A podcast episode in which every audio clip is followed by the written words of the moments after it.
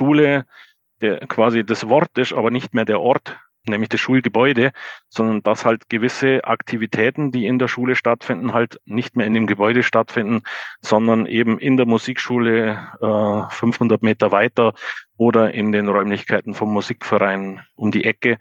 Also das muss möglich sein. In drei, zwei, eins.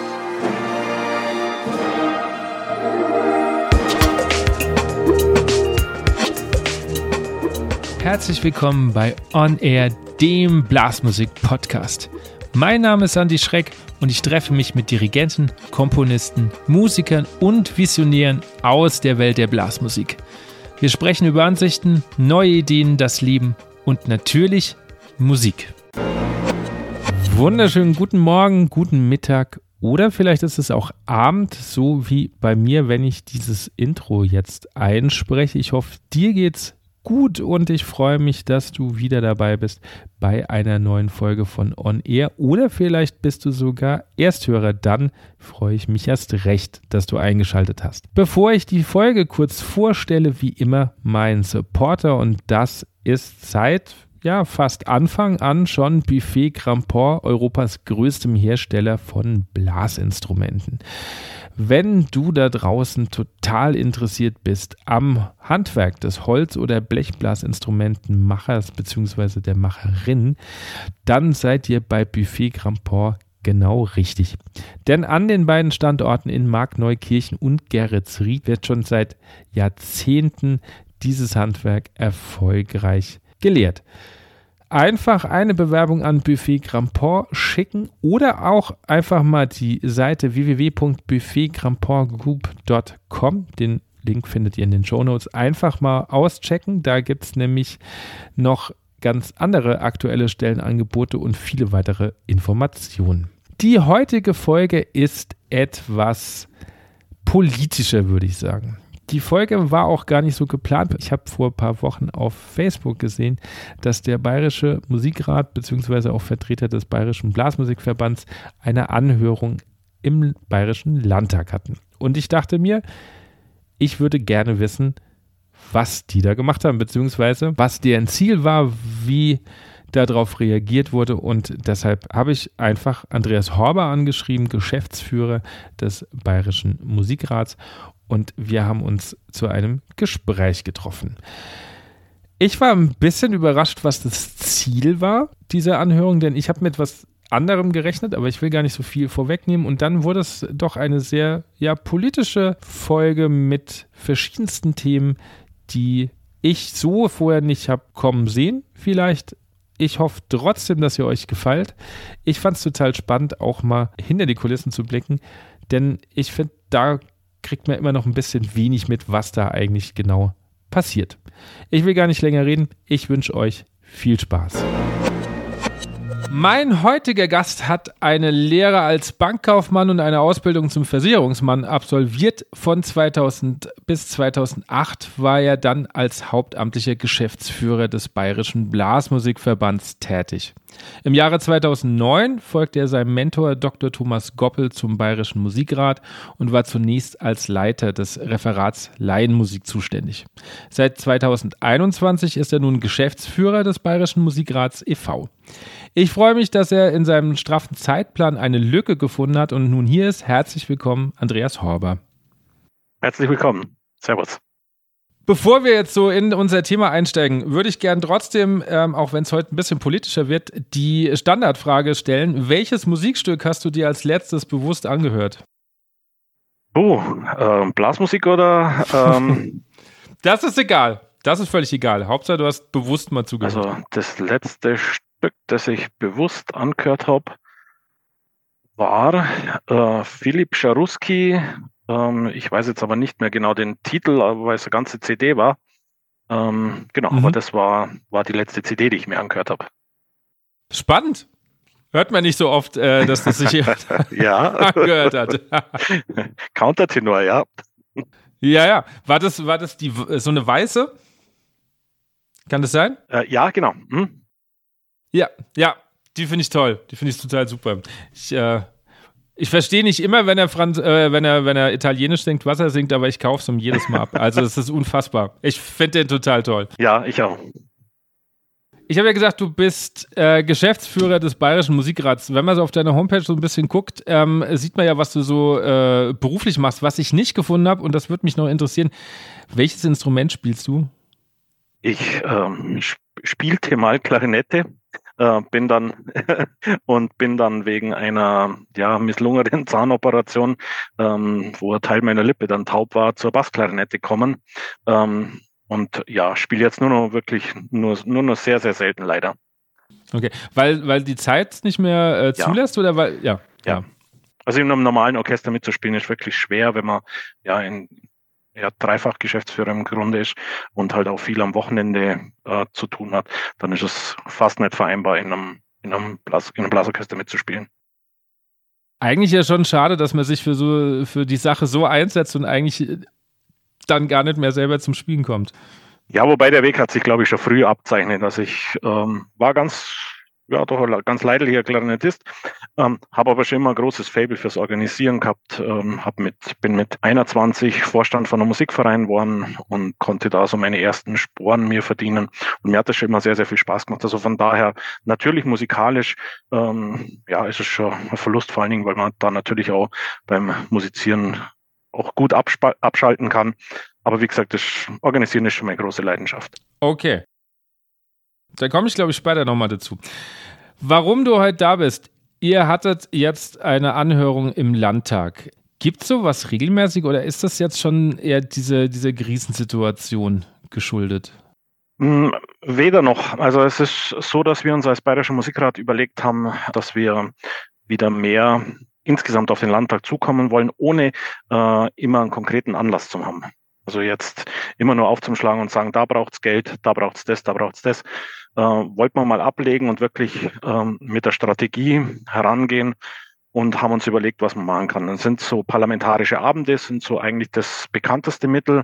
Ähm, das ist aber schwierig, ähm, weil die Abgeordneten da aus einem reichhaltigen Angebot an parlamentarischen Abenden auswählen können und wir leider nicht die Möglichkeiten haben, wie zum Beispiel der Bayerische Landesjagdverband, der halt dann tausend Leute in den Löwenbräu-Keller einlädt, unter anderem alle Abgeordneten ähm, und die dann auch aufschlagen dort. Äh, das ist bei uns immer etwas kleiner und deswegen erreicht man sie nicht. Und dann war die Idee, ähm, auf die uns ein Abgeordneter erbracht hat, nutzt doch dieses Medium der Anhörung, wobei nutzt ihr das Medium, war schon fast wieder falsch, weil man kann diese Anhörung nicht beantragen, sondern die können nur Abgeordnete oder Fraktionen beantragen.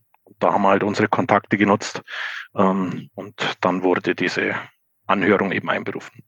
War das jetzt Zufall, dass das irgendwie sich mit diesem, also ich habe das nur auf Facebook gesehen, dass ähm, Herr Söder irgendwie die ganzen Blasmusikvertreter Bayerns eingeladen hat zum, zum Bankettessen. War das jetzt Zufall, dass sich das irgendwie so zeitlich ja. überschnitten hat? Oder ist das so ein bisschen Kalkül? Nee, also das war tatsächlich Zufall. Ähm, die Anhörung gab es schon relativ lang. Und ähm, ja, man kann sich vorstellen, der Terminkalender von einem Ministerpräsidenten ist ziemlich gut gefüllt und wir haben genau dieses eine Angebot bekommen, ähm, dieses festliche Bankett zu machen. Und auch da war eben unser Kalkül dann, das eben zu nutzen, um auch mit ihm ins Gespräch zu kommen, weil an ihn heranzukommen ist eigentlich schwierig, weil wenn man an die Staatskanzlei schreibt, landet im Prinzip erstmal alles beim Staatskanzleichef, also beim Florian Herrmann. Und erst dann vielleicht beim Ministerpräsidenten. Und ja, desmal hat man wirklich die Gelegenheit, das direkt an ihn heranzutragen. War er bei der Anhörung dann auch dabei oder nur bei diesem Bankett? Nee, nur beim, bei diesem festlichen Abendessen. Die Anhörung im Landtag ist äh, eine Geschichte, die wirklich von den ähm, Abgeordneten ausgeht und von den, ähm, von den Ausschüssen oder in unserem Fall von dem Wissenschafts- und Kunstausschuss. Und da sind, ist weder der Minister noch der Ministerpräsident mit dabei. Okay, dann bevor wir zur Anhörung kommen, würde mich tatsächlich interessieren, wie, wie nimmt äh, so ein Herr Söder das äh, tatsächlich wahr, so diese, diese ähm, ja, die Laienmusik. Also ich, ich habe das oft schon selber erlebt, dass es immer oft gut, gut genug, dass der Musikverein steht und dann irgendwie äh, den Einzug spielt, aber so in den letzten zwei Jahren war ja nicht immer so klar, ähm, wie die Kunst und Kultur tatsächlich gesehen wird. Genau, also ja, man muss da immer ein bisschen unterscheiden zwischen dem, was äh, die, die, die gut gewählten Worte sind und das kann er ja brillant und ähm, das, was tatsächlich dann ist, ähm, glaube, dass man von seinen gut gewählten Worten ein bisschen was wegtun muss. Ähm, er ist ein relativ nüchterner Typ, glaube ich. Und ähm, aber was man schon rausgehört hat, ist, dass gerade in der Corona-Zeit nicht alles optimal gelaufen ist und wir müssen halt auch immer den Trumpf spielen. Letztendlich sind wir auch Wähler und gar nicht so wenige. Und das hat er, glaube ich, in den zwei Jahren schon mitbekommen, dass äh, die Musik da jetzt relativ unbequem war. Und das merkt man so in, in verschiedensten Bereichen, ähm, dass wir seither wieder noch mehr Gehör ähm, im, in den Ausschüssen, im Ministerium und so weiter haben. Also wenn die Corona-Pandemie was Gutes hatte, dann vielleicht das. Gehen wir direkt mal zu dieser Anhörung. Was war konkret euer Anliegen? Also mit was seid ihr da dann aufgeschlagen? Also grundsätzlich war unser Tenor, dass wir einfach mal vorstellen wollten, ähm, was denn Laienmusik überhaupt bedeutet, also wie vielfältig die ist. Es ging ja in dem Fall jetzt nicht nur um den ein, das eine Steckenpferd, das ich habe und wo ich herkomme, die Blasmusik, sondern es ging tatsächlich ähm, um die Laienmusik nach Corona, also Chöre, Liebhaberorchester, Akkordeonorchester und so weiter. Äh, und es war so gar noch ein kleiner Bereich mit dabei des äh, Theaters, also des Laientheaters war ebenfalls Thema. Und äh, für unseren Teil als Bayerischer Musikrat wollten wir, wie gesagt, einfach mal diese, ja, die Vielfalt darstellen, auch darstellen, welche Aufgaben wir denn eigentlich wahrnehmen, nämlich, dass wir durchaus auch eine große Jugendbewegung sind, dass wir durchaus auch ja, Erziehungsdinge mit übernehmen, Dinge, die in der Schule nicht so leicht vermittelbar sind, nämlich praktisches Musizieren. Also wir vergleichen das ja, wenn wir uns mit dem Sport vergleichen, immer so, äh, als würde man den Sportunterricht im Klassenzimmer theoretisch machen. So findet in der Regel Musik in den Schulen statt. Und genau, ähm, und äh, das muss man eben auch da mal ansprechen und sagen, dass es dazu eben äh, die Vereinslandschaft braucht, ähm, um eben dann die Kinder dort abzuholen und zum aktiven Musizieren zu bringen. Da gibt es sicherlich auch in den Schulen immer wieder äh, tolle Beispiele mit Schulchöre, mit Schulbigbands, mit Schulblasorchestern und so weiter. Ähm, aber viel, viel mehr läuft Gott sei Dank bei uns in Deutschland, in Bayern über die äh, Laienmusikszene. Also das waren so die Dinge, die wir grundsätzlich mal anbringen wollten, auch anbringen wollten, welche Aufgaben der Bayerische Musikrat mittlerweile ähm, auch übernommen hat, ähm, also bis hin jetzt ähm, zur Laienmusikförderung, die wir als Musikrat ausreichen. Das alles wollten wir den Abgeordneten einfach mal sagen. Was kommt da so als Reaktion? Also wie, wie muss ich mir das dann vorstellen? Ihr, ihr, stellt das vor, ihr erklärt das und, und wie reagiert jetzt dann so, äh, so Abgeordnete? Also das war wirklich spannend, weil ähm, wer es mit Abgeordneten zu tun hat, der stellt ja fest, dass die äh, immer auch gut abgelenkt sind. Also äh, wenn man einen Abgeordneten erlebt, der hat immer sein Handy in der Hand ähm, und oder Tablet und dann wird nebenbei noch E-Mails beantwortet etc. Das war natürlich in der Anhörung auch so. Aber es gab auch Momente, wo man wirklich gemerkt hat, okay, jetzt sind plötzlich alle bei einem der Experten.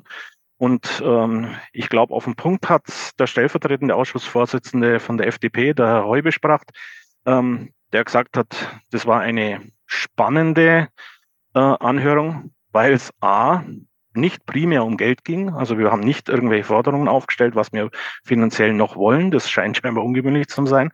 Ähm, er hat viel gelernt ähm, und äh, er kennt jetzt die Laienmusikszene viel, viel besser als bisher und kann das besser einschätzen. Und wenn das tatsächlich so ist, dann war das Ziel vollkommen erreicht.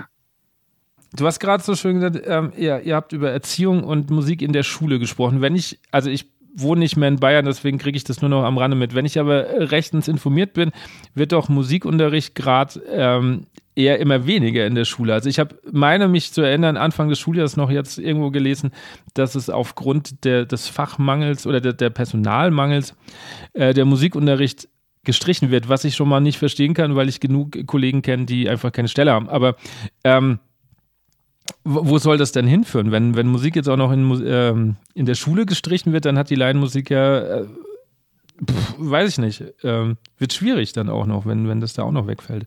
Genau, also das war ein Punkt, also auf dieses Schreiben, das du gerade zitiert hast, ähm, sind wir natürlich auch sofort eingestiegen, weil das hat ja fast schon was Skandalöses. Es ging da nicht nur um Musik, auch um Kunst und Sport, ähm, aber natürlich auch um uns und das ist ja primär unser Thema. Und von daher war das wirklich ja für uns ja, eigentlich schon skandalös, muss man sagen, dass der Kultusminister ähm, verkündet, wegen Personalmangel in den Grundschulen äh, müsse man damit rechnen, dass eben diese sagen wir mal, nachrangigen Fächer ähm, verstärkt nicht mehr zum Zug kommen. Ähm, und das, so wie du sagst, ähm, obwohl wir uns immer wieder anbieten und sagen, okay, dann macht es doch Kooperationen mit Vereinen, mit Chöre, da gibt's gut ausgebildete Dirigenten, die haben alle äh, Musiklehrer an der Hand, die in der Regel freiberuflich sind, die ja am Vormittag, am Mittag, am frühen Nachmittag oft nur Kapazitäten frei haben, um äh, noch was zu machen. Und ähm, ja, auch das war in der Anhörung dann ein sehr umfangreiches Thema. Eigentlich war das äh, dann sogar das Hauptthema. Kurioserweise, weil der Ausschuss für die Schule gar nicht zuständig ist, sondern hier ist es ja der Wissenschaft- und Kunstausschuss und es gibt noch einen anderen Ausschuss, den Kultusausschuss, ähm, der eigentlich für die Schule da ist. Aber das Thema war doch sehr signifikant, weil da die Abgeordneten auch eigenes Erleben hatten. Also die Sanne Kurz von den Grünen hat berichtet, ähm, was mit ihren beiden Töchtern in der Kita und in den Grundschulen noch an Musik passiert, nämlich so gut wie nichts mehr. Die wohnt in München. Ähm, und da ist es halt dann sehr, sehr gut, wenn das praktische Erleben äh, der Abgeordneten mit unseren Schilderungen äh, übereinstimmt und man dann eben zum Konsens kommt. Mhm. Ich, also ich verstehe diese ganze Argumentation aus zwei Sichten nicht. Also erstens, als ich mein Staatsexamen gemacht habe, hat Bayern genau einen Musiklehrer eingestellt und wir waren viele, die fertig waren. Deswegen bin ich auch nicht mehr in Bayern. Das ist, also es gibt genug auch Schulmusiker, die fertig sind und waren und die keine Stelle bekommen haben. Also mit Personalmangel kann mir der Staat da leider nicht kommen. Und was ich erst recht nicht verstehe, es ist doch wissenschaftlich, taucht immer wieder auf, dass Musik, Kunst, Sport eigentlich die wichtigeren Fächer sind. Also eigentlich weiß das jeder und jedes Mal wird es weggestrichen und wird so behandelt, wie wenn es nicht wichtig ist. Wie, wie wird es denn gerechtfertigt? Tatsächlich weiß ich es nicht. Also recht gerechtfertigt wird es gar nicht so sehr. Ähm, ich glaube, dass da einfach über Generationen äh, so ein Konsens entstanden ist. Ich weiß nicht, wie du das erlebst, aber an der Schule, aber die wirklich wichtigen Lehrer sind doch eigentlich die Mathe, Deutsch, Latein, Französisch-Lehrer, oder? Und als Musiklehrer ist man doch selbst im, im Kollegium so, also so, so krieg's ich zumindest von vielen Musiklehrern mit, so ein bisschen Lehrer äh, zweiter Klasse, so die halt äh, die Kinder ein bisschen bespaßen können und das wäre ja alles nicht so wichtig. Ähm, ich würde es verstehen, äh, wenn wir uns auf gleichem Niveau mit dem Sport bewegen, weil es ist ta ja tatsächlich so, ähm, der eine ist halt sportlicher, der andere ist musikalischer und ähm, von daher tun sich natürlich äh, der eine leichter und der andere schwerer. Also ich habe das bei mir persönlich miterlebt. Mein bester Freund ist an der Blockflöte gescheitert äh, im, im, Gymnasium. Wir mussten in der fünften Klasse Blockflöte lernen. Äh, das hat ihn wahnsinnig genervt.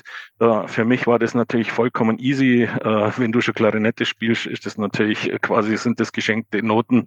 Äh, und von daher muss man einfach diese beiden Dinge schon ein bisschen ähm, ja, so, so, so ein bisschen mit im, im Blick haben, dass es eben nicht jeden Musik interessiert.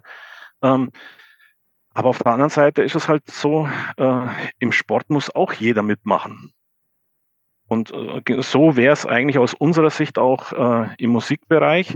Äh, es muss Angebote geben, es muss aus unserer Sicht auch praktisches Musizieren stattfinden. Also ich fand es damals wirklich gut, dass unser äh, Gymnasiallehrer in der fünften Klasse allen Blockflöte aufoktroyiert hat und wir alle spielen mussten, ein ganzes Jahr lang ähm, weil man dann halt auch ganz viel einfacher Noten lernt und äh, die, die Dinge vielleicht auch viel besser versteht. Und äh, aber warum man jetzt im Vergleich zu, zu den sogenannten MINT-Fächern äh, immer so schlecht dastehen, ähm, weiß ich nicht. Aber, und das ist das, was vielleicht auch in deinem Erleben, ähm, auch die Eltern legen ja einen gewissen Schwerpunkt äh, auf das, was ihre Kinder können, sollen, müssen. Und auch da habe ich oft das Gefühl, ähm, dass viele Eltern da Sport, Musik, Kunst eher hinten anstellen und sagen, du musst in Mathe gut sein, du musst in Deutsch gut sein, das sind die Vorrückungsfächer etc. Das, das stimmt schon, ja. Wobei ich, ich kann nicht ganz so schlecht reden, weil ich tatsächlich an der Schule bin, die ein Musikprofil hat und da steht auch die Schulleitung ziemlich hinter uns. Also ich weiß aber, was du meinst, das habe ich auch schon anders kennengelernt, das stimmt. Da ist mir dann auch in der Notenkonferenz ist eh wurscht, ob ich da bin oder nicht, weil der Musik, ja, weil der Musiklehrer ja. im Endeffekt nichts zu sagen hat. Habe ich auch schon so erlebt, ja. Also kann ich verstehen, genau gab ja, ich weiß nicht, das führt jetzt vielleicht zu weit, aber ähm, weil du sagst, Gleichberechtigung und der Musiklehrer ist oft so diese, der, der Lehrer zweiter Klasse und bespaßt nur. Das gab ja vor ein paar Jahren so ein, so ein Gerichtsurteil, dass Musik nicht mehr als wissenschaftliches Fach gilt in der Oberstufe. Und da stand, glaube ich, sowas Wörtliches drin wie, äh, praktisches Musizieren wäre ja nicht so aufwendig zum Vorbereiten wie wissenschaftlicher Unterricht. Und ich glaube, jeder, der eine Probe geleitet hat und weiß, wie das ist, wird jetzt vehement den Kopf schütteln und sagen, die spinnen, weil das ist ziemlich aufwendig. Ja, also hundertprozentig. Ich kenne dieses Urteil auch, weil wir da als Bayerischer Musikrat natürlich äh, sehr stark involviert waren. Durchgefochten haben das natürlich die Musiklehrerverbände, aber wir waren da an deren Seite und auch für uns war das nicht nachvollziehbar, dass das eben nicht als wissenschaftliches Fach anerkannt wird und deswegen die Lehrer äh, einige Stunden mehr arbeiten müssen, wie eben Kollegen, bei denen das äh, aus anderen Fächern, die halt anerkannt sind. Mhm. Wenn wir noch mal ein bisschen bei Schule bleiben, der Plan ist ja, dass es immer mehr Ganztagsschulen geben soll. Ich glaube sogar bis 25 nur noch Ganztagsschulen, kann das sein? Ich bin nicht ganz auf dem Laufenden? Also mich würde es wundern, äh, ich bin auch nicht ganz drin, äh, wie, wie die finalen Planungen sind, aber ich kann es mir nicht vorstellen bis 25, weil unsere Schulen dafür gar nicht ausgelegt sind. Also jetzt gerade mal die, die Gymnasien zum Beispiel, man hat ja Mühe und Not, die Gymnasien wieder G9 äh, fähig zu machen. Also da fehlt es ja an, an Räumlichkeiten und so weiter. Also das wird aus meiner Sicht die größte Herausforderung. Und das ist so der Punkt, ähm, wenn das aber so käme, egal ob 25 oder 30, ähm, dann haben wir wirklich ähm, eine Mammutaufgabe und eine Herkulesaufgabe vor uns, weil ähm, die Schulen auf das gar nicht vorbereitet sind. Und auch da, und da unterscheiden sich Musik und Sport eben signifikant. Beim Sport, die gehen zu 30 in der Turnhalle rein und äh, äh, spielen miteinander oder machen Sport verschiedenster Art. Ähm, zum, ähm, ich sage jetzt mal, ohne despektierlich zu sein, aber selbst wenn ich in einer äh, mittelmäßigen Schülerkapelle spielen will, muss ich halt auch Einzelsingle üben. Und wenn ich bis Nachmittag um fünf in der Schule bin, äh, dann muss das in der Schule oder sollte es in der Schule möglich sein. Ist es aber nicht, weil ich, ich kann an einem Gymnasium, das 800 Schüler hat, nicht 80 oder 100 Schüler ähm, ermöglichen, dass sie in irgendein Klassenzimmer reingehen, um äh, eine halbe, dreiviertel Stunde individuell zu proben. Also da, da fehlt schon in Räumlichkeiten. Also spätestens dann wird ja die Aufgabe irgendwie sein, mehr Kooperation mit Musikschule und, und Laienmusik ähm, dann herzustellen, weil ich glaube, allein die Schule wird das ja nicht stemmen können. Ja, und sonst geht die Vereinskultur wahrscheinlich auch Bach runter. Genau, also das wird die große Herausforderung sein, wie man eben den, den Ort Schule quasi dislozieren kann. Also, äh, dass halt Schule der, quasi das Wort ist, aber nicht mehr der Ort, ähm, nämlich das Schulgebäude, sondern dass halt gewisse Aktivitäten, die in der Schule stattfinden, halt nicht mehr in dem Gebäude stattfinden, sondern eben in der Musikschule äh, 500 Meter weiter oder in den Räumlichkeiten vom Musikverein äh, um die Ecke. Also äh, das muss möglich sein. Mhm. Habt ihr da schon konkrete Pläne, wie ihr das anstellen wollt, dass da mehr Synergien entstehen? Äh, wir haben das in der Anhörung auch angesprochen, ähm, weil es aktuell so ist, dass die Entscheidung über solche Projekte, über solche Synergien immer der Schulleiter vor Ort trifft. Das klingt gut, ähm, weil in vielen, ja, weil in vielen Bereichen äh, halt, wenn ich den Menschen ähm, kenne und mit dem kann, dann ähm, funktioniert das. Aber es gibt kein Regelwerk dafür. Und das ist das, was wir als problematisch sehen, dass halt, wenn äh, Rektor ähm, keine Affinität zur Musik hat, dass der dann halt für sich entscheidet, nee, braucht man nicht. Äh, ich kann die Qualität des äh, Leiters, äh, den wir uns da vielleicht extern einkaufen, nicht einschätzen. Ähm, und deswegen gehe ich das Risiko gar nicht ein. Und das war immer ein Punkt, auch den wir in der Anhörung angesprochen haben. Es muss hier äh, Möglichkeiten geben, ähm, dass, dass es bestimmte Qualifikationsebene gibt, mit der man eben sagen kann, okay, den kann ich guten Gewissens ähm, zumindest im Nachmittagsbereich ähm, in die Schule reinlassen. Man braucht sich nichts vormachen. Äh, Regelschule ist was anderes als Musikverein, äh, weil ich halt einfach Kinder vor Ort habe, die halt auch mal Musik nicht mögen und dann halt für sich vielleicht anders verhalten als die in meinem Musikverein. Aber grundsätzlich, wie gesagt, muss es ein Regelwerk geben, wo ich sage, ich habe jemanden, der hat eine bestimmte Qualifikationsebene und damit muss es eine Möglichkeit geben, dass der an der Schule Angebote aufbaut. Ich hatte ja schon mal so eine Folge, da ging es auch um Musizieren auf dem Land. Jetzt werden wahrscheinlich genau die aufschreien und sagen, ja, aber wir können das gar nicht stemmen, weil auf dem Land gibt es weder äh, eine Musikschule, die ordentlich ausgestattet ist, noch Musiklehrer, die vielleicht für das Geld, wie es im Moment ist, dahin fahren. Wie soll das für, für ländliche Gebiete, und da sind wir ja in Bayern schon auch gut ausgestattet mit viel ländlichem Gebiet und viel ländlichem Musizieren, wie soll das gelöst werden? Also es ist so, dass äh, man muss ja jetzt sich jetzt die, die Schulstrukturen auch anschauen. Also wenn man jetzt die weiterführenden Schulen anschaut, die sind in der Regel in größeren äh, Kommunen, in Städten äh, angesiedelt. Da gibt's ganz oft Musikschulen oder auch ähm, ein Angebot an freischaffenden äh, Musikerinnen und Musikern. Ähm, schwieriger wird's tatsächlich, wenn wir jetzt in die Grund- und Mittelschulen gehen. Ähm, und äh, damit sind wir nämlich dann tatsächlich wirklich auf der, auf der Fläche. Und wie du gesagt hast, Bayern ist äh, groß äh, und hat viel Fläche ähm, und hat auch tatsächlich Regionen, wo es einen Musiklehrermangel gibt. Also schon allein für, um, um in einem Musikverein Unterricht anzubieten, äh, gibt es schon nicht genügend Lehrer. Ähm, aber da gibt es zwei Ansätze. Zum einen, ähm, dass wir versuchen, über die Verbände Lehrer nachzuqualifizieren. Also gerade an den Grundschulen wäre das aus unserer Sicht äh, ein elementarer Schritt. Ähm, ich höre immer, früher war es so, dass man, wenn man Grundschullehrer werden wollte, musste man auf jeden Fall irgendein Instrument spielen können oder singen können. Ähm, das ist jetzt, da sind wir ganz, ganz weit weg davon mittlerweile. Glaube ich, glaube auch, ja. Äh, ja, also sind wir definitiv. Ähm, und äh, von daher muss man halt schauen, dass man äh, Menschen nachqualifiziert. Das, da gibt es bei uns die Bayerische Landeskoordinierungsstelle für Musik. Ähm, also Zusammenschluss vom Bayerischen Musikrat, Kultusministerium und äh, Sozialministerium, wo man genau solche Angebote macht.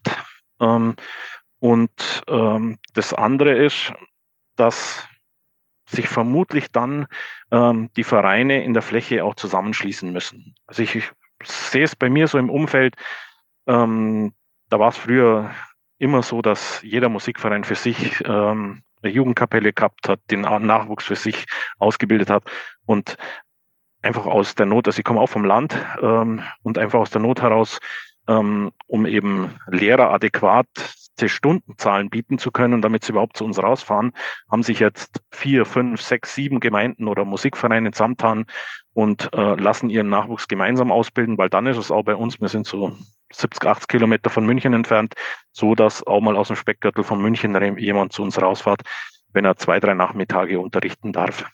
Ähm, und das wäre, glaube ich, so ein Schritt, den unsere Vereine wagen müssen. Und in dem Kontext müsste es uns aber auch noch gelingen, dass ähm, die extern an Schulen Unterrichtenden äh, auch adäquat bezahlt werden. Das ist so, dass wenn man, wer aktuell im Nachmittagsunterricht äh, als externer unterrichtet, ähm, hat kein äh, auskömmliches Einkommen. Das muss, kann man, glaube ich, nüchtern so sagen. Mhm. Äh, wie rechnet ihr euch jetzt die Chancen aus, dass das besser wird? Wir wissen, Nach der Anhörung? Ähm, also wie gesagt, diese Anhörung hat das Ziel gar nicht so sehr verfolgt, sondern das Ziel war ja wirklich einfach mal ähm, so diese, diesen Fächerkanon, den wir ähm, haben, ähm, mal aufzuzeigen. Es kam aber dann plötzlich für uns eher unerwartet, weil wie gesagt der Ausschuss ja gar nicht dafür zuständig ist, äh, war plötzlich aber Schule und Kita äh, ja eigentlich das Hauptthema. Und an dem werden wir dranbleiben. Ich habe erste Signale von verschiedenen Fraktionen, die bereits basierend auf der Anhörung Anträge vorbereiten. Und ähm, da wird natürlich das auch ein Thema sein. Wie gesagt, auch wenn der Ausschuss primär nicht dafür zuständig ist. Aber ähm, wenn die Fraktionen das machen, dann schwappt es halt plötzlich auch in den anderen Ausschuss rüber. Dann würde ich gern, wenn das gar nicht so Thema bei der Anhörung war, trotzdem noch Thema aufmachen. Mich hat heute Morgen noch eine Sprachnachricht vom, äh, wirst du wahrscheinlich kennen, Stefan Reckel erreicht. Mhm. Der wunderschöne Frage formuliert hat, nämlich oder ein Thema aufgemacht hat, weil du gerade gesagt hast, Vereine müssen sich zusammenschließen. Wir haben jetzt, glaube ich, in der Krise oder jetzt nach der Krise erst recht gemerkt, dass es gar nicht so leicht ist, äh, Vereine wieder ins Rollen zu kriegen. Einige haben aufgehört, kleine Vereine streichen gerade äh, Jahreskonzerte. Wo soll die Blasmusik in Bayern hingehen? Also wo, wo, wo seht ihr jetzt als Bayerischer Musikrat irgendwie, ähm, wo das mal hinführen soll? Also glaubt ihr, dass diese alten Strukturen einfach trotzdem noch Bestand haben sollten oder müssen da neue Wege gegangen werden? Also ich glaube, das, was jetzt passiert, äh, wurde durch Corona nur beschleunigt. Ähm, da gab es vorher auch schon Anzeichen dafür, dass, äh, dass sich da grundsätzlich was verändert. Es gibt äh, eine gesellschaftliche Veränderung, dass man sich eben nicht mehr so leicht bindet, ähm, nicht mehr über Jahre an einem Musikverein schon gar nicht als irgendwie als ehrenamtlich engagiert, also als Vorsitzender oder so. Ähm, das hat sich vorher abgezeichnet, jetzt in Corona war das natürlich, oder nach Corona spürt man das noch viel, viel mehr, weil die Leute einfach ja entweder träge oder vielleicht aktuell auch nur übersättigt von dem Nachholangebot sind. Das, das sind so die großen Diskussionspunkte, die wir gerade immer führen. Ähm, worauf lässt sich das, was aktuell gerade passiert, zurückführen? Also ist es tatsächlich ähm, ein Abwärtstrend oder ist es nur eine Delle, die eben äh, Corona uns beschert hat und wenn jetzt alle Geburtstage, Hochzeitsfeiern, Konzerte etc. nachgeholt sind, dass es wieder ein bisschen normalisiert hat? Das muss man abwarten. Aber wie gesagt, der Trend war ja schon vorher da und ähm, den muss man, dem muss man Rechnung tragen. Und ich glaube tatsächlich, dass man dass die Vereine sich schon auch neu aufstellen müssen. Es wird nicht mehr so leicht sein, äh, den Nachwuchs für sich zu gewinnen, den auch zu halten. Äh, und äh, vor allen Dingen ähm, muss man auch darauf Rücksicht nehmen, eben, ähm, dass sich die Menschen nicht mehr so binden. Und es gibt Beispiele von Vereinen, die relativ äh, gut funktionieren, indem sie eben projekthaft arbeiten. Also die, also ein Beispiel bei uns, ähm, ein Verein aus dem Speckgürtel von München, der irgendwie so 200, 250 Musiker hat, ähm, weil er eben projekthaft arbeitet. Also wenn mir ein Konzerttitel gefällt, ähm, dann bewirbt man sich da und spielt dann eben im symphonischen Orchester mit. Ansonsten kann ich mich entscheiden, spiele ich in der Big Band mit oder spiele ich ähm, im, in, in der traditionellen Blasmusik mit, die eben bestimmte äh, Veranstaltungstypen abdecken. Ähm, und Gibt aber durchaus eben auch Leute, die dann ähm, beim coolen Projekt eben plötzlich in ein ganz anderes Genre mit rüber äh. Und diese, ja, unsere Vereine sind ja im Grunde, also die meisten unserer Vereine sind ja die eierlegende Wollmilchsau, die wirklich von, vom Dorffest äh, bis zum Veteranenjahrtag und auf der anderen Seite äh, vom Konzert bis zum Wertungsspiel äh, alles abdecken. Ähm, muss man schauen, ob das wirklich die Menschen auf Dauer anspricht und ob man da nicht sich wirklich auch ein bisschen spezialisieren muss und ob dann tatsächlich so das, was ja in unseren traditionsreichen Gegenden, wo der Stefan Reckel natürlich auch herkommt, wo quasi jedes Dorf mit 300, 400 Einwohnern äh, eine Oberstufenblaskapelle hat, ähm, ob sich das auf Dauer tatsächlich halten lässt. Die Überlegung, dass es nur noch projekthaft wird, die habe ich auch schon lange die Frage, die ich mir nur dann immer wieder stelle, ist, also es sind verschiedene Sachen. Erstens, dann brechen ja trotzdem traditionelle Feste weg, weil das ja meistens die Dinge sind, die Vereine unterm Jahr machen, um Geld zu verdienen. Wenn ich nur noch projekthaft arbeite, weiß ich nicht, ob ich das dann noch stemmen kann, weil ich habe ja dann nicht mal die Leute und die Leute nicht, die das Konzert bewirten und stemmen. Also das ist mir noch nicht so ganz klar, wie das dann für einen Verein funktionieren soll. Der muss ja irgendwo Geld verdienen weil meistens beim Konzert jetzt nicht so viel Geld reinkommt. Wenn ich aber jetzt nur noch projekthaft arbeite, weil die Musiker ja nur noch irgendwas Spannendes spielen wollen, was ich verstehe, wo soll das Geld herkommen? Also irgendwie dreht sich das in meinem Kopf noch. Ich weiß noch nicht, wie, wie das sich ausgehen soll. Deine Annahme würde ja bedeuten, dass es nur noch Leute gibt, die gern Konzert spielen würden. Ja, Ähm, da glaube ich, gibt es eine ganz große Masse an Menschen, die, äh, die genau anders ticken. Äh, und von daher glaube ich tatsächlich, wenn, wenn nicht jeder Verein in einem Umkreis von, also wenn, wenn drei, vier Vereine in einem Umkreis von zehn Kilometer ähm, immer das Gleiche machen, nämlich ein Konzert, nämlich ein Dorffest und so weiter, ähm, sondern sich äh, spezialisieren und äh, sich mit äh, abstimmen, könnte ich mir schon vorstellen, dass das funktionieren kann. Der Schritt ist sicherlich ein harter, weil natürlich ähm, man gibt ja auch bestimmte Identität auf und da, da beginnen dann bei mir die Gedanken, welcher Verein, welchen Ort es darf denn dann welches Genre abdecken und so. da wird es dann, glaube ich, da wird es dann, glaube ich, schwierig. Aber ähm, ich glaube, in diese Richtung mal zu denken, ähm, das wäre wirklich eine Anregung, äh, wo unsere Vereinsvorsitzenden äh, mal beginnen müssten. Mhm.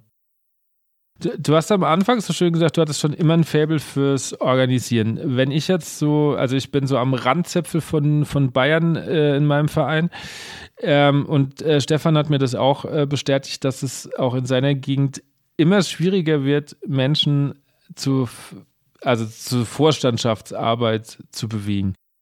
Habt ihr da irgendwie ähm, auch schon mal drüber gesprochen und, und, und wie man dem vielleicht Herr werden könnte? Weil Ehrenamt zu übernehmen wird es halt auch immer schwerer. Genau, also natürlich ist das ein Thema, das uns beschäftigt. Ähm, hat viele Facetten. Also zum einen bieten wir gerade für Kassiere, Vereinsvorsitzenden Schulungen an, einfach damit sie äh, sattelfester werden, weil leider ist es so, dass alle Entbürokratisierung sagen, aber es nie stattfindet.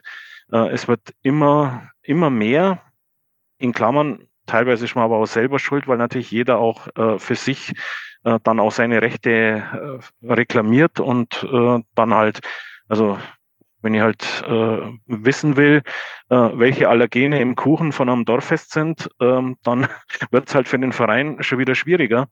Und, ähm, und also wie gesagt, an dem arbeiten wir. Ähm, wir versuchen immer mehr, die Vereine auch dahingehend zu beraten, zu sagen, ähm, es gibt meistens ein Pool schon von Menschen, die gern was miteinander machen, ähm, dass man dieses hierarchische Konstrukt, das man bisher gehabt hat, einen ersten Vorsitzenden, einen zweiten Vorsitzenden und dann Kassierschatzmeister, äh, Kassierschriftführer und dann noch ein paar Beisitzer, dass man das aufbricht, ähm, Vorstandsteams bildet, die sich auch die Verantwortung teilen und nicht mehr nur ähm, die ganze Verantwortung auf dem ersten Vorsitzenden lastet dass man Menschen findet, die sich für ganz bestimmte Dinge äh, eben interessieren also, dass, dass jemand sagt, okay, ich kann mir durchaus vorstellen, die Website zu machen, ähm, aber dafür muss ich nicht in einen, in einen Vorstand gewählt werden. Es gibt auch äh, Leute, die gut organisieren können, die aber auch nicht in einen Vorstand gewählt werden wollen. Ähm, dann kann ich denen trotzdem Aufgaben übertragen. Und das ist, glaube ich, schon die Kunst, ähm, dass man so ein bisschen seine, seine Musiker, seine Mitglieder ähm, ein bisschen abscannt und nicht immer nur danach, welche Position ist denn gerade wieder zu besetzen, sondern wirklich strategisch schaut, wer kann denn was und wie kann ich den äh, mit in unsere Arbeit einbinden. Entweder gewählt oder aber eben auch äh, ohne dass er Amt inne hat. Ich hatte vor ein paar Wochen Rainer Schabereiter zu Gast, der ist Bundesmedienbeauftragter von Österreich, also vom Blasmusikverband Österreich. Und er hat so schön gesagt, ähm, bei Ihnen wäre die Blasmusik in der Gesellschaft jetzt da angekommen, dass jetzt viele schon mal äh, kapiert haben, dass das nicht nur Bierzeltmusik ist. Wie schaffen wir das? Ich glaube, dass es bei uns Regionen gibt, äh, wo das schon gelungen ist. Oder wo es zumindest gelungen ist, ähm, dass äh, das Bierzelt nicht unbedingt was Schlechtes sein muss. Also dass, dass, das, dass das eben auch ein Teil unserer Kultur ist ähm, und dass man dafür die Blaskapellen zwingend braucht. Also zumindest bei uns auf dem Land. Bei den städtischen äh, Bierzelten ist es meistens so, dass die auf andere äh, Musik setzen, aber bei uns auf dem Land ist, gehört das einfach mit dazu. Aber natürlich gibt es äh, Regionen, äh, wo man da noch viel, viel äh, Arbeit äh, vor sich hat als Verein. Das glaube ich, kann man nicht jetzt ähm, so von ganz oben runter irgendwie aufoktroyieren, sondern ähm, man kann nur schauen, dass man eben über Menschen wie jetzt ein Georg Ried und so weiter, die halt äh, solche Formate dann auch im, im Fernsehen präsentieren können. Ähm, die Basis dafür bereitet, aber letztendlich muss jeder vor Ort zeigen, ähm, dass man in so einen Musikverein auch guten Gewissens gehen kann. Klar, wenn der, das Image ist, äh, da kann ich mein Kind nicht neigehen, weil die saufen alle, ähm, äh, dann ist es natürlich äh, was, an dem man sofort ansetzen muss, ähm, weil die Eltern schauen natürlich sehr genau, wo sie ihre Kinder äh, dann hingeben. Und sie haben ja mittlerweile wirklich eine große Auswahl. Und ähm, Ansonsten glaube ich, ähm, zumindest hatte ich das Gefühl vor Corona, dass uns diese ganzen neuen Formate, ich sage jetzt mal bis in der Spitze eben mit Labras Banda, Moop Mama etc., uns auch äh, hilfreich waren, dieses verstaubte Image äh, wegzukriegen und zum zeigen, okay, äh, die Blasmusik hat tatsächlich eine riesen Bandbreite, so wie ich es vorher gesagt habe, vom, von der Marschmusik äh, bis äh, zu ganz coolen Mucken. Ähm, in der Masse halt aber auch wirklich äh, ganz ordentliche Blaskapellen, die eben Konzerte spielen, die auch mal äh, schöne Projekte machen, ähm, auch sie mal interessante Locations für, für Standkonzerte etc. aussuchen. Es muss ja nicht immer gleich irgendwie High-End sein.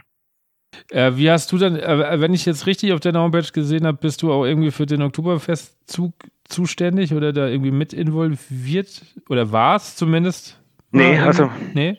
Nee, nee, also wir, wir für den Oktoberfest Trachten und Schützenumzug ist der Festring München zuständig. Die teilen auch die, die Blaskapellen ein. Da haben wir man leider äh, über, auch überhaupt keinen Zugriff drauf. Also wir können da auch nicht einfach sagen, okay, die Kapelle wollen wir. Wir können das empfehlen, aber letztendlich äh, teilen die äh, eben das ein. Wir haben heuer ähm, ein Großorchester zum Oktoberfest Trachten und Schützenumzug äh, beitragen können, weil es oft so ist, dass bestimmte Vereinstypen äh, nicht teilnehmen können. A, weil sie von der Tracht her nicht passen der Festring legt großen Wert auf eine vollständige Tracht, was bei denen auch Hut bedeutet, was viele Vereine einfach nicht haben. Äh, und äh, wir haben gesagt, okay, wir machen einen großen Block mit 200 äh, Musikerinnen und Musikern, ähm, die eben in ihrer heimischen Tracht auftreten dürfen, egal ob die eben einen Hut mhm. haben oder nicht. Okay. Ähm, worauf ich eigentlich hinaus wollte, wie hast du diese Blasmusik Ja-Nein-Diskussion im Festzelt für dich wahrgenommen? Ähm, es war für mich ähm, irgendwie zu erwarten. Also ich muss ganz ehrlich gestehen, ähm, dass ich das im Vorfeld gar nicht so mitkriegt habe, was die da planen. Ich kenne den Festwirt äh, und von daher, das passt zu ihm. Aber ich glaube, der Fehler lag darin, dass man es nicht ordentlich kommuniziert hat. Und wenn du dann natürlich äh, so als äh, normaler Oktoberfestbesucher ähm, ich sage jetzt mal, aus, aus dem nicht-bayerischen Raum oder sogar aus dem Ausland dahin kommst und kriegst plötzlich was ganz was anderes, als du aus allen anderen äh, Zelten gewohnt bist und dann das da auch erwartest, dann ist natürlich die Diskussion plötzlich eine große. Im Grunde hätte man kommunizieren müssen, wir sind ab jetzt das andere Zelt, nämlich das, das auf Tradition und äh, Originalität setzt.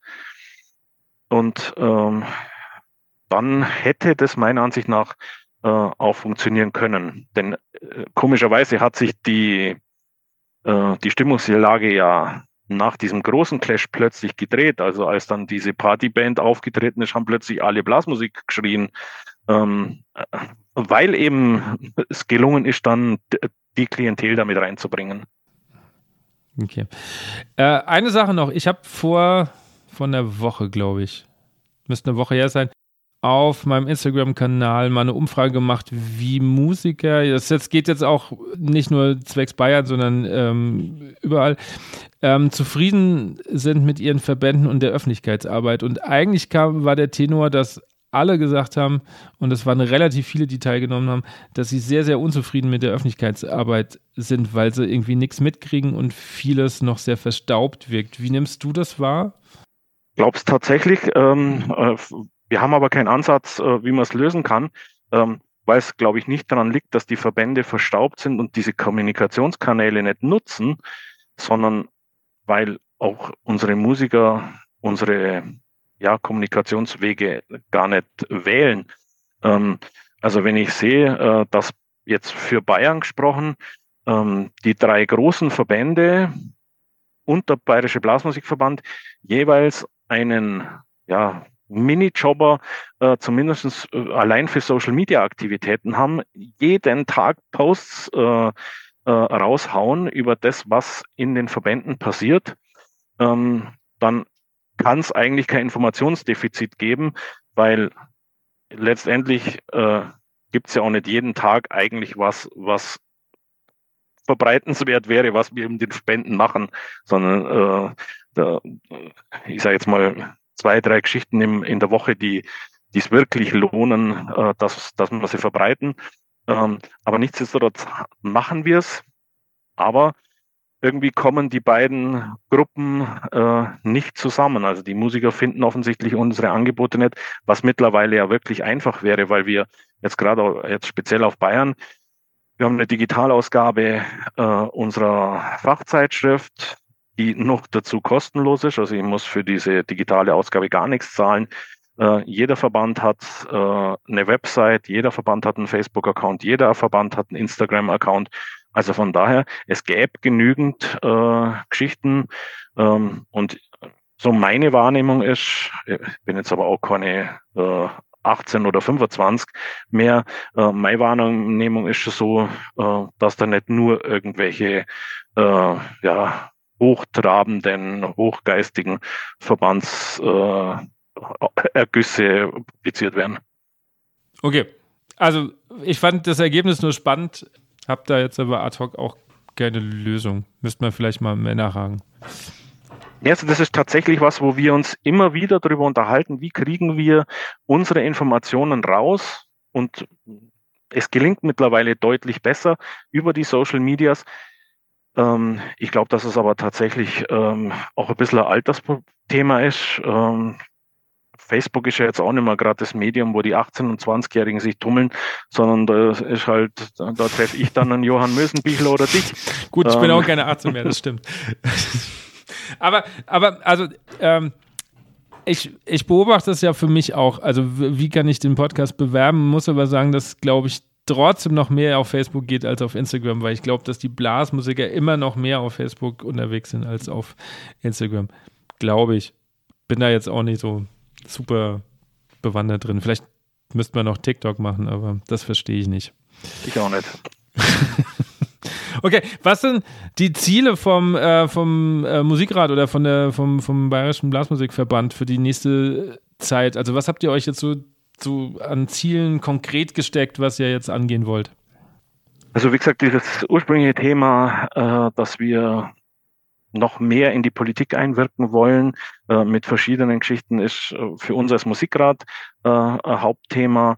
Ähm, es ist für uns ähm, natürlich eine große Diskussionsbasis eben, wie kriegen wir nach Corona ähm, die ganzen Defizite, die wir haben, wieder, also nicht wir, sondern primär unsere äh, Vereine, hinsichtlich Mitglieder, hinsichtlich Motivation der Musikerinnen und Musiker etc. Wie können wir da äh, was beitragen? Wie können wir unsere Vereine und Verbände unterstützen, ähm, Nachwuchs zu gewinnen? Und Nachwuchs heißt bei uns nicht nur die äh, acht bis zehnjährigen, sondern auch äh, Sensibilität dafür zu schaffen, dass äh, auch erwachsene Klientel sind, vielleicht sogar die bessere, die, die äh, nach dem Studium gesettelt sind oder nachdem sie Familie gegründet haben etc. Gibt es ganz erfolgreiche Modelle mit Erwachsenenbläserklassen.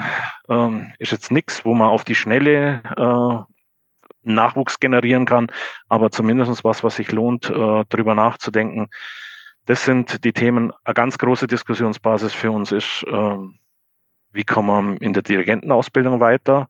Jetzt weniger die Ausbildungsinhalte, sondern wie können wir Menschen motivieren, äh, hier eine Ausbildung anzugehen, weil das ist das, was wir feststellen. Wir haben noch nie so viele äh, Suchinserate in unserer Fachzeitschrift gehabt wie derzeit.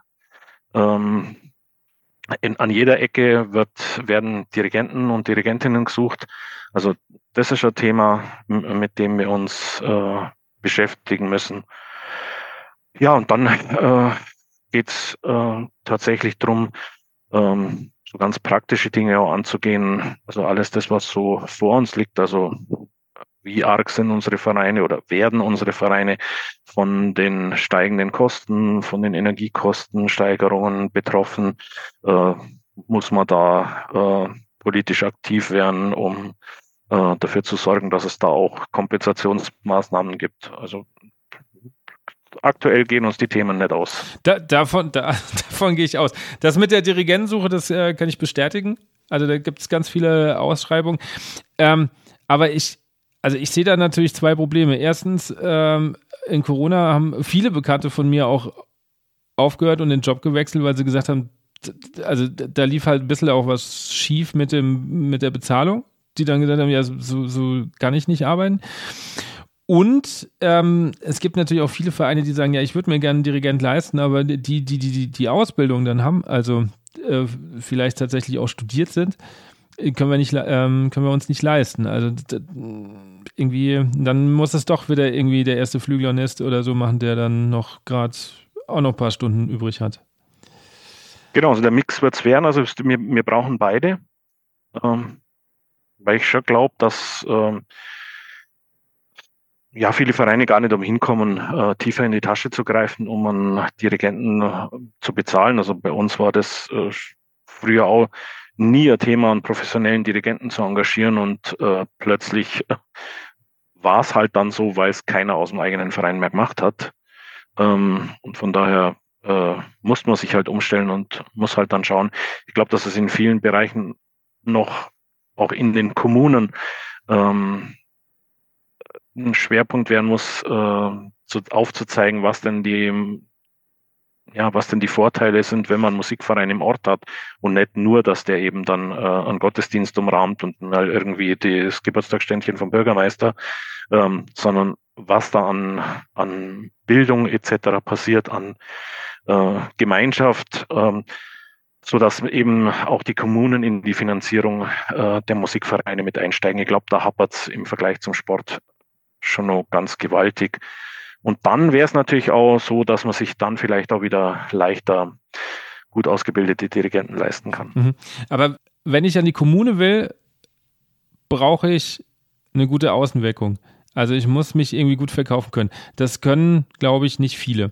Ähm, wie hilft oder wie oder warum hilft da ein Verband nicht mehr mit? Also meine Wahrnehmung ist jetzt nicht so, dass es da ganz viele Marketingkurse gibt, wie ich meinen Musikverein nach außen hin besser präsentieren kann, um dann tatsächlich eine Kommune vielleicht zu überzeugen oder so.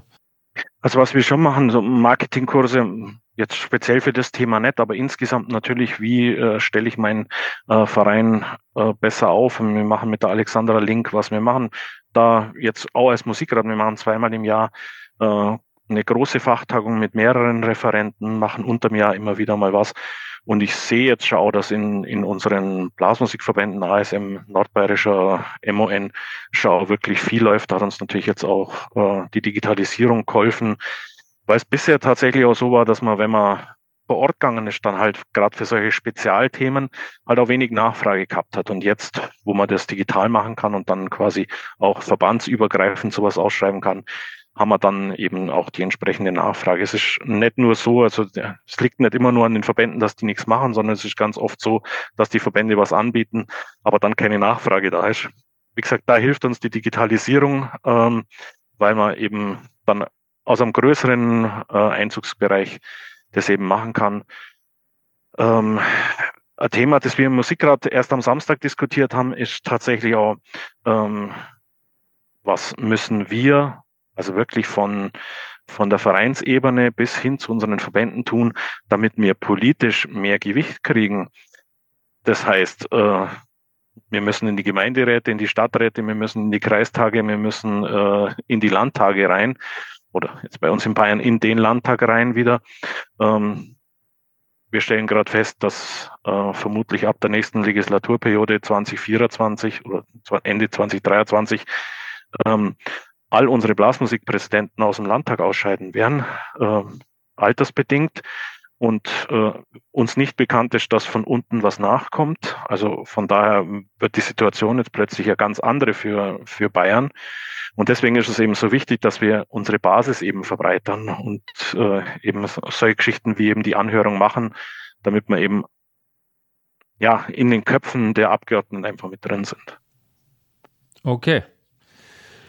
Andreas, vielen Dank, dass du dir heute Abend Zeit genommen hast, Gerne. meine ganzen Fragen, meine kritischen Fragen auch mal so ein bisschen ähm, aufzudröseln und so ein bisschen ein, Einblick zu geben.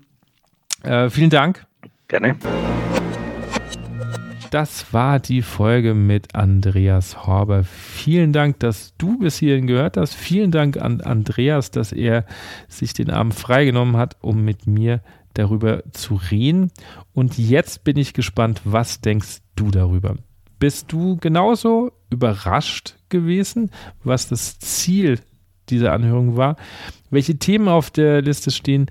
Oder sagst du, nein, das war mir sowieso klar? Dann lass es mich wissen, denn ich habe das schon im Intro gesagt, ich war ein bisschen überrascht. Ich dachte, es sind konkretere Ziele auf der Agenda. Dass das jetzt nur ein reines Vorstellen der Laienmusik ist, das war mir nicht ganz so klar. Außerdem würde es mich interessieren, findest du solche Folgen spannend, wenn ich mit Vereins- oder sogar Verbandsfunktionären über ihre Tätigkeit spreche? Oder sagst du da draußen, naja, eigentlich kriege ich sowieso genug mit, das muss nicht auch noch auf dem Podcast thematisiert werden? Da würde mich tatsächlich deine Meinung interessieren. Schreibt mir einfach oder verlinkt mich einfach auf Instagram. Dann kommen wir gerne auch in eine Diskussion. Ich versuche zu den Nachrichten zu antworten. Gelingt mir nicht immer, aber ich versuche meistens recht zeitnah darauf zu reagieren. Wenn dir dieser Podcast gefallen hat und du meine Arbeit wertschätzen möchtest, dann lade ich dich auf Patreon ein, einer Plattform, die es mir ermöglicht, diesen Podcast ein bisschen ja, zu finanzieren, denn da steckt eine Menge Arbeit ähm, dahinter und auch mittlerweile eins, zwei Menschen, die mir helfen, diesen Podcast zu stemmen. Als Dankeschön gibt es Bonusfolgen, die teilweise gar nicht so kurz sind. Also ihr kriegt da nochmal eine richtige Menge an extra Material an die Hand. Außerdem möchte ich dir noch mein Newsletter ans Herz legen. Den Link findet ihr in den Show Notes. Die E-Mail, die kommt einmal oder manchmal auch zweimal im Monat in dein Postfach und da gibt es Musiktipps, Büchertipps, Filmtipps, teilweise Studien, die ich gefunden habe, teilweise Gedanken, die mich bewegen. Und ja, vielleicht liest du die auch demnächst. Das würde mich sehr freuen und vielleicht bist du auch beim nächsten Mal wieder dabei. Und dann wünsche ich dir eine gute Zeit. Macht's gut. Euer Andi.